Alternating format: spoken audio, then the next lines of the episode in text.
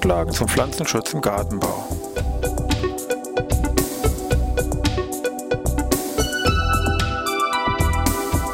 Ein wöchentlicher Podcast der Forschungsanstalt für Gartenbau an der Fachhochschule Weinstefan von und mit Thomas Lohrer. Für Gartenbaustudenten und alle anderen, die sich für Krankheiten und Schädlinge an Pflanzen, deren Biologie und Bekämpfung interessieren. Thema heute Springschwänze oder Kolembolen. Ja, ich begrüße wieder hier aus Weinstefan zur neuen Podcast-Ausgabe zum Pflanzenschutz im Gartenbau. Wir wollen ja wie geschildert uns heute mal mit den ja, Springspitzen Kolembolen beschäftigen, also mit einer Gruppe der Urinsekten, die vielleicht eher so unter dem Begriff vielleicht Schneeflöhe oder springende weiße Läuse im Blumentopf, sage ich mal, bekannt sind. Gehören jetzt also, wie schon geschildert, von der Systematik hier, von der Insektensystematik zu den Urinsekten, also zu den Apetyrigode. Das sind die, sag mal, primär flügellosen Arten. Steht als ähm, gegenüber dann zu den durch Pterygota, das ist das Gros eigentlich der Insekten, den eben primär geflügelten Arten. Kolembolen-Springschwänze sind äh, verhältnismäßig kleine Insekten, in den Extremen jetzt 0,3 bis 10 Millimeter, aber das Gros der Kolembolen bewegt sich so in der Größendimension 1 bis 3 Millimeter. Weltweit gibt es heute rund 7000 verschiedene Arten. In Europa sind es dann aber immerhin noch 1500 Arten, die jetzt hier vorkommen. Das hat alles auch mal von der Beschreibung her sehr klein angefangen ich sag mal, unser Chefsystematiker Karl von Linné hat also 1767 in seinen ersten Beschreibungen, ich sag mal nur oder schon 14 Arten mit aufgeführt. Und man sieht schon, das ist dann sehr schnell explosionsartig, hat sich das ja weiter ausgedehnt, was die Artenbeschreibung hier angeht. Die Entwicklung von den Kolumbolen ist auch noch ja urzeitlich, kann man sagen. Also aus dem Ei schlüpft ja eine Larve. Diese Larve häutet sich, wie man es sonst von anderen Tieren auch kennt, in dem ungefähr so fünf bis sieben Mal zum dann geschlechtsreifen Tier. Wir haben ja sicher Männchen und Weibchen. Dann ist aber die Besonderheit, dass solche Kolumbolen sich auch, nachdem sie dann geschlechtsreif geworden sind, weitere Häutungen durchführen, bis dann später zum Tode der Insekten. Also es kann dann schon so sein, dass dann eine Summe vielleicht knapp 50 Häutungen solch ein Kolumbole mal durchführt. Die werden jetzt nicht mit jeder Häutung größer, so nach 10, 15 Häutungen in der Summe ist dann Schluss mit dem größer werden, aber zumindestens finden auch hier bei diesen Kolumbolen Häutungen statt, nachdem eigentlich schon das geschlechtsreife Tier vorhanden ist. Die zentrale Heimat dieser Kolumbolen ist eigentlich der Boden, das klassische Feuchtlufttiere und können dann hier teilweise auch auftreten, dann eben als Schädlinge, dass sie da an Wurzeln oder jungen Sämlingen dran knabbern oder auch als Lästlinge teilweise. Das ist auch ein Grund, warum wir uns natürlich heute damit auch in unserem Podcast beschäftigen. Stichwort Boden, die Individuenanzahl ist hier im Boden oder kann sehr hoch sein. Also bei Insekten muss man ganz klar sagen, ist das mit Sicherheit die führende Gruppe überhaupt. Also wenn ich mir einen klassischen Waldboden angucke, dann sind hier im Schnitt ungefähr 50.000 bis 100.000 von diesen Kolumbolen pro Quadratmeter kommen hier vor. Auf dem Ackerboden ist dann schon ein bisschen weniger, 20.000 bis 50.000 Tiere pro Quadratmeter. Wenn ich mal solche Extremlagen mir angucke, sind wir untersucht worden in Nordschweden, bestimmten Bödenbereichen, dann wurden hier über 700.000 Tiere pro Quadratmeter gefunden. Aufgrund der Kleinheit, also eins bis drei Millimeter haben wir gesagt, ja im Wesentlichen wurden die früher auch oft, ich sag mal, übersehen oder es gab technische Hürden natürlich hier bei der Beobachtung und Untersuchung. Und in der Literatur sind solche Kolumbolen zum ersten Mal im 17. Jahrhundert überhaupt schriftlich erwähnt. Und die erste wissenschaftliche Betrachtung, die gab es dann erst im Jahre 1740 durch einen schwedischen Forscher, Baron Karl de Geer, der seinen Artikel da auf Französisch veröffentlicht hat und dem seine erste Veröffentlichung war also hier Versuche und Anmerkungen über kleine Insekten welche in die Höhe hüpfen können. Da sind wir bei dem Thema, also in die Höhe hüpfen können, das sind eben Springschwänze. Zentrales Merkmal ist eben hier diese Sprungfähigkeit dieser Tiere und auch Kolembolen als Wort, das im Griechischen abgeleitet und heißt eben auch nichts anderes als wie Springschwänze. Das müssen wir uns immer genauer angucken, wie die Tiere eigentlich aussehen.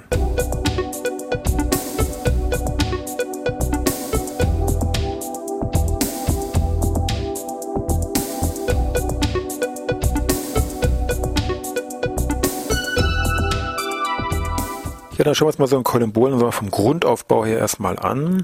Also es handelt sich um klassisches Insekt erstmal, also diese Dreieinteilung, kaputt, Thorax, Abdomen, also Kopf, Brust, Hinterleib ist hier auch ganz klar gegeben. Also gucken wir uns auch diese drei Bereiche hintereinander mal an. Fangen wir beim Kopf, also vorne an. Mundwerkzeuge, gut, ist die Besonderheit bei den Kolumbolen, die sind in der Kopfkapsel drin versenkt wurde auch als eigene systematische Gruppe angesehen, das sogenannten Entogenata. Fühler, in der Regel eher viergliedrig, mal kürzer, mal länger, aber viergliedrige Fühler. Augen, also keine Komplexaugen, wie man das sonst von, sage ich mal, höher entwickelten Insekten kennt, sondern Einzelaugen, in der Regel maximal acht Stück, die hier im Kopfbereich vorhanden sind. So, das reicht für den Kopf, sage ich mal. Im Brustbereich eigentlich auch erstmal nichts Besonderes. Wir haben drei Segmente, ganz klar mit äh, in der Summe natürlich hier drei Beinpaaren. Vielleicht noch als morphologische Besonderheit, dass hier Tibia und Tarsus in dem Sinne nicht getrennt sind über ein Gelenk, sondern hier als gemeinsame morphologische Struktur auftreten, aber das nur am Rande. Entscheidende Kriterien oder Merkmale finden wir hier ganz klar am Hinterleib. Das sind also hier die entscheidenden Merkmale für so ein Kolembol sitzen jetzt hier sechs Segmente im Hinterleib, mehr also nicht, äh, mit ja, in der Summe drei besonderen charakteristischen Strukturen fängt am ersten Hinterleibssegment schon gleich an mit dem sogenannten Ventraltubus. Das ist ein schlauchförmiger Tubus, aus dem dann paarige Blasen oder Schläuche hier herauskommen können. Und dieser Ventraltubus ist recht gut zu sehen, weil er auch relativ groß und lang ist, also fast schon Beinlänge. Also es fällt optisch hier, wenn man das, sich das Tier von der Seite anguckt, gut ins Auge. Das ist ein Multifunktionsorgan für Gasaustausch, Wasseraufnahme, Halteapparat beim Hochklettern von senkrechten Strukturen oder auch als Putzapparat je nach Art hier dienlich. Das wäre am ersten Segment also dieser Ventraltubus. Am dritten Segment habe ich eine Haltevorrichtung, das sogenannte Retinaculum, relativ klein, dient dafür, dass wir nämlich dann am vierten Segment, da sitzt dann die eigentliche Sprunggabel, die sogenannte Furke an. Das ist ein einfach gegabelter Zinken, der jetzt in Ruhe unterhalb des Körpers getragen wird und zwar festgehalten wird dann hier von diesem am dritten Segment gelegenen Retinaculum, dieser Haltevorrichtung. Das heißt, wenn nun dieser Kolumbole jetzt gestört wird oder ein Feind sich irgendwie annähert, dann kann diese Halterung von diesem Retinaculum wird gelöst.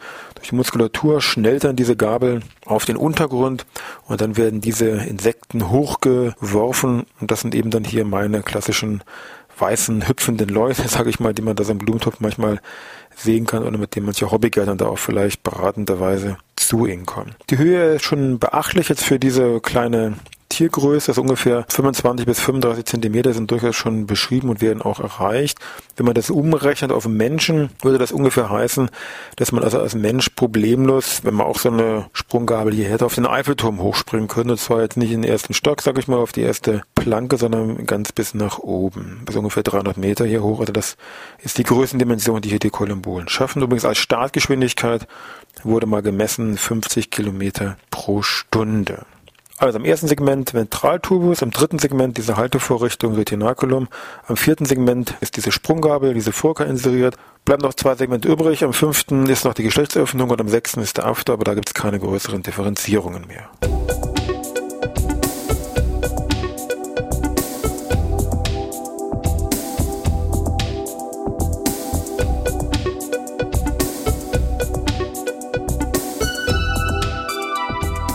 Vom Grundsatz her sind jetzt zwei verschiedene Kolumbolentypen zu unterscheiden. Einmal eine, ich sag mal, klassische längliche Form, mehr so tubusartig, zylinderförmig. Und das zweite eine sogenannte kugelige Form, die auch dann meistens als sogenannter Kugelspringer bezeichnet wird. Bei der länglichen Form, das ist die klassische Form, die jetzt im Bodenbereich sich tummelt, da muss man eigentlich unterscheiden zwischen den Arten, die jetzt, ich sag mal, in der obersten Bodenschicht leben und die dann in den tieferen Schichten leben, weil die nämlich morphologisch völlig unterschiedlich ähm, sich zeigen. Gucken wir uns mal die an, die also in der obersten Bodenschicht leben von dieser länglichen Form. Und die sind erstmal vom Grundsatz her relativ, ich sag mal, groß, haben lange Fühler, sind auch von der Färbung her deutlich dunkel pigmentiert, eben als Schutz für diese Sonnen-UV-Strahlung, besitzen noch eine Sprunggabe. Natürlich macht das hier auch Sinn, wenn die die einsetzen, dann können sie auch vor dem Feind sich entsprechend natürlich hier entziehen und besitzen auch ihre für Kolumbolen klassischen typischen acht Einzelaugen auf jeder Seite vom Kopf. Wenn ich dann aber in die tieferen Bodenschichten hereinkomme, dann treten da eben auch diese längliche Kolumbolenform auf, aber die haben sich morphologisch komplett, sage ich mal, umgeändert. Und zwar treten da nur solche Arten auf, die im Wesentlichen relativ klein sind ist naheliegend, der Boden ist ein bisschen verdichteter. Solche großen Kolumbolen hätten da gar keine Chance, sich zu bewegen, weil die ja selber aktiv nicht graben können. Also hier sind die Kolumbolen relativ klein, besitzen auch kurze Fühler. Weil ja so gut wie kein Licht reinkommt, sind die eigentlich nahezu alle weiß oder deutlich hell gefärbt. Sprunggabel ist entweder reduziert oder komplett fehlend. Und äh, auch die Augen, Stichwort eben haben wir noch acht Einzelaugen gehabt, sind hier in der Regel reduziert oder teilweise auch gar nicht mehr vorhanden. Noch ein Blick auf die Mundwerkzeuge und dann entsprechende Nahrungsquellen. Und bei den Mundwerkzeugen ist es so, je nach Art eine unterschiedliche Ausbildung. Die Mehrheit der Kolumbolen besitzt jetzt kaum und beißende Mundwerkzeuge. Es gibt auch ganz Teil von Kolumbolen, die also hier, ich sag mal, saugend unterwegs sind. Manche sind richtig stechend saugend und manche sind nur so ritzend saugend, sage ich mal, also die bestimmt das Gewebe anritzen und dann aussaugen. Das Nahrungsspektrum ist sehr breit gefächert. In der Regel sind solche Kolumbolen ganz klar Allesfresser, aber artabhängig gibt es auch eine ganze Reihe von Spezialisten, sage ich mal, dabei. Tummeln sich, wie wir eben schon geschildert haben, im Bereich Boden, klassisches Territorium hier für Kolumbolen, aber auch im Bereich der Wasseroberfläche kommen welche vor oder auch Pflanzenoberflächen, also sprich irgendwelchen Borgen, tauchen die ebenfalls auf. Nahrungsspektrum entweder breit gefächert oder Spezialistentum im Sinne von Pilze, Streuzersätze natürlich hier im Bodenbereich, Algen, Pollen werden genutzt, speziell mal wegen von diesen Gletscherflöhen, die natürlich hier nur in dieser kalten Region vorkommen.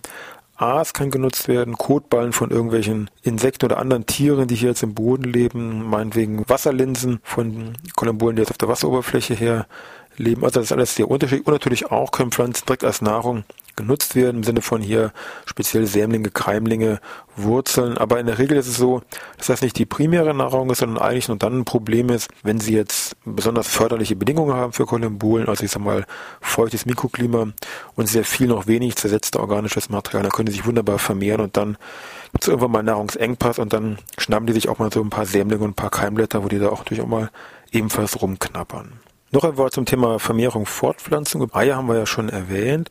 Es ist so, alles was danach kommt, sprich wie läuft unter die Begattung ab, ist war viele Jahre völlig unbekannt. Also erst um 1950 rum hat man das eigentlich herausgefunden, wie das abläuft. Mittlerweile ist man ein bisschen schlauer und hat auch schon so bei ein paar Kolumbulen, sage ich mal, zugeguckt, wie das da entsprechend abgeht. Das ist alles recht interessant. Hier mal vielleicht zwei, drei Beispiele. Die primitiven Formen machen das so, da setzen die Männchen einfach nur gestillte Samentropfen im Bereich des Bodens ab und das Weibchen findet die und streift die einfach mit ihrer Geschlechtsöffnung darüber und nimmt dann so diesen gestillten Samentropfen auf. Es kann dann teilweise gesteigert werden, dass also die Männchen gezielt solche Samentropfen in die Nähe von einem Weibchen absetzen und das Weibchen auch so ein bisschen da in die Richtung, sage ich mal, hinschieben, nach dem Motto, hier, da, nimm mal, so nach dem Motto.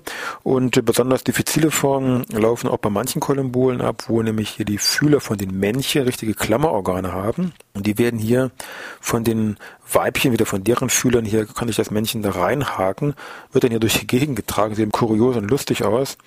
Ähm, nur ab und zu, sage ich mal, ist das Männchen da am rumrütteln, nach dem Motto, setz mich mal ab.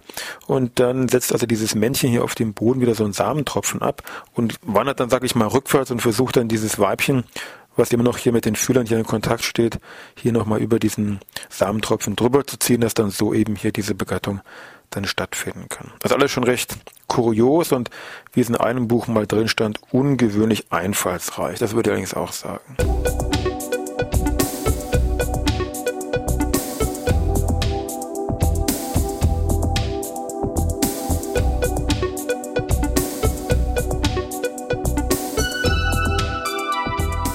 Hier zum Schluss noch ein paar Takte zum Thema Bekämpfung und natürlichem Massenvorkommen. Also bei der Bekämpfung gibt es verschiedene Strategien, sofern überhaupt eine Bekämpfung jetzt hier sinnvoll oder erforderlich ist. In der Landwirtschaft haben wir schon gesagt, da gibt es natürlich schon gewisse Probleme. Manchmal wird meistens oder relativ gut gelöst durch eine entsprechende Saatgutbehandlung, also Saatgutpilierung hier mit wesentlichen systemischen Insektiziden, weil es ja prima um den Schutz der jungen Keimlinge, Sämlinge geht. Das hat eigentlich wunderbar geklappt. Vorbeugen kann man generell vielleicht für einen Gartenbau empfehlen, mit irgendwelchen gedämpften Substraten hier zu arbeiten. Im Hobbybereich empfiehlt es sich eigentlich, wenn das jetzt, sage ich mal, auftaucht, diese springenden weißen Läuse, wie sie immer bezeichnet werden, dass man die Töpfe einfach im Prinzip, ich sag mal, wirklich entsprechend wässert, dann schwimmen nämlich diese Tiere alle oben dann schöpft man das ab oder gießt das alles ab und lässt dann natürlich die Pflanzen konsequent, ich mal, trocken stehen und muss eben auch in Zukunft darauf achten, die möglichst trocken hier zu halten. Raupenmilben gibt es noch, äh, gibt es ebenfalls Hinweise, die sind natürlich relativ breit aufgestellt von ihrer Wirkung her, solche eben diese Hypoaspis-Arten, aber da stehen eben auch Konebolen auf deren Beute- oder Nahrungsspektrum. Direkte Pflanzenmittel zum Abgießen, also von der Zulassung her gibt es da nichts. Es gibt aber so die Empfehlung, meinetwegen solche Kaliseifenprodukte wie Neudosan oder Vergleichbares damit abzugießen, könnte man mal versuchen, aber von der Zulassung her ist das erstmal nicht vorgesehen. Also ein Grundproblem, zumindest im gärtnerischen Bereich für Kolumbolen, ist eigentlich immer mit gekoppelt mit zu feuchtem Bodenmilieu und zu viel an reichlicher, an, ja, zu viel an organischem Material, was dann eben hier als Futter für diese Kolumbolen hier dienen kann. Teilweise können auch unter natürlichen Bedingungen wirklich zu großen Massenansammlungen, Massenvermehrungen von Kolumbolen kommen.